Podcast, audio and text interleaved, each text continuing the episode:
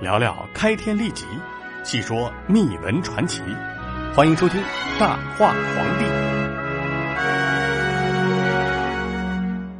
今天呢，咱们来说五代十国时期吴越的最后一位君主钱俶。公元九百三十二年，吴越国的开国君主钱镠病逝，他的儿子钱元贯继位。当时啊，吴越国依附于后唐王朝。后唐先后封乾元贯为吴王、越王，到公元九百三十八年封乾元贯为吴越国王。九百四十年，后唐加封乾元贯为天下兵马元帅。而也就是在这一年夏天，乾元贯患病，而也正好赶上这一年秋天，府署发生火灾，被焚烧一空。转移到别处呢，又再次发生火灾。乾元贯呢，因为惊恐发狂。不久去世，时年五十五岁。钱元贯去世之后，他的儿子钱弘佐继位。此时啊，北方的五代来到了后晋，吴越国又依附于后晋。后晋封钱弘佐为吴越王。咱们上期节目也说了，这吴越国啊，一大特点就是没有称皇帝，认中原王朝为正统。到后汉代替后晋，钱弘佐啊又接受了。后汉高祖的册封，钱弘佐在位七年，国内富裕，在后汉初年因病去世。因为钱弘佐的儿子年纪太小，不能处理国事，钱弘佐的弟弟钱弘宗性格聪明机灵，果敢刚毅。未继位时，就常常担心钱弘佐性格宽善，不能控制掌握军队。到钱弘宗继位时啊，按礼法约束部下，对老将功臣也多有苛刻。大将胡进思心中不平，就秘密和亲军策划要除掉钱弘宗。胡进思，率三百甲兵大肆喧哗，闯进国王的府署。钱弘宗开门抗拒，率身边的人和其发生激烈战斗。最后啊，左右全部被胡进思杀掉。胡进思把钱弘宗囚禁了起来，拥立钱弘宗的一母弟钱弘处继位。不久后，后汉朝廷又册封钱弘处为吴越国王。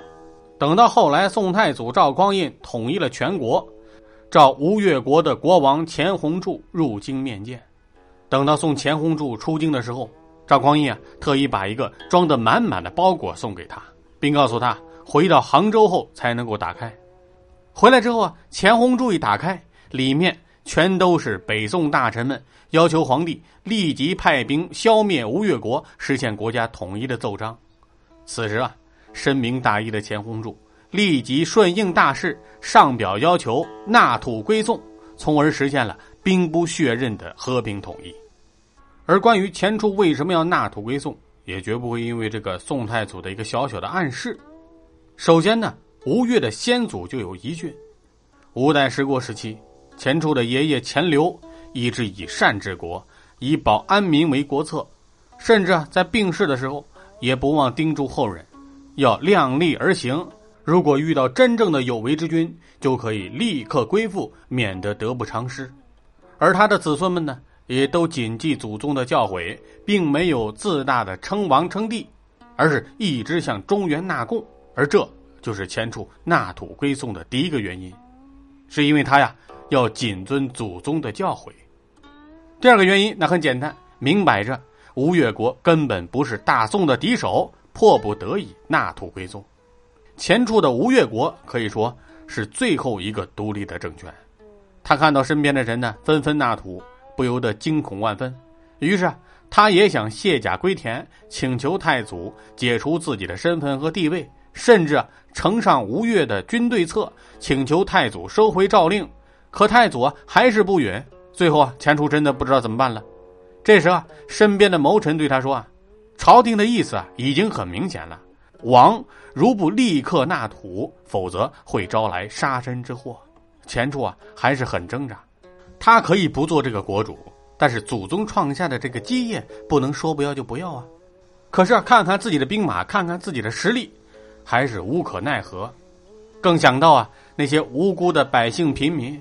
于是决定纳土归宋，而北宋呢，为了表彰前世纳土归宋的巨大功绩，在朝廷啊首次编定百家姓时，大宋王朝把钱姓排在了第二位，赵钱孙李获得了仅次于赵姓皇室的恩荣。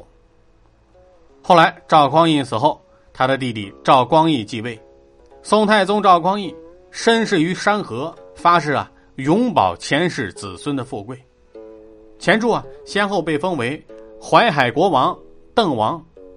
对于抵达汴京的近三千名前世族人，赵光义啊让他们文武自择其官，就是让前世的族人呢在北宋朝廷这么多文武官职里随意挑选。前世族人呢被授予官职者有上千人，不少人呢出任。或者在后来升任节度使、观察使、将军、尚书，乃至当上宰相。钱初的儿子钱维演还成了上公主的驸马。北宋末年呢，在开封等地的钱王后裔已达到上万人。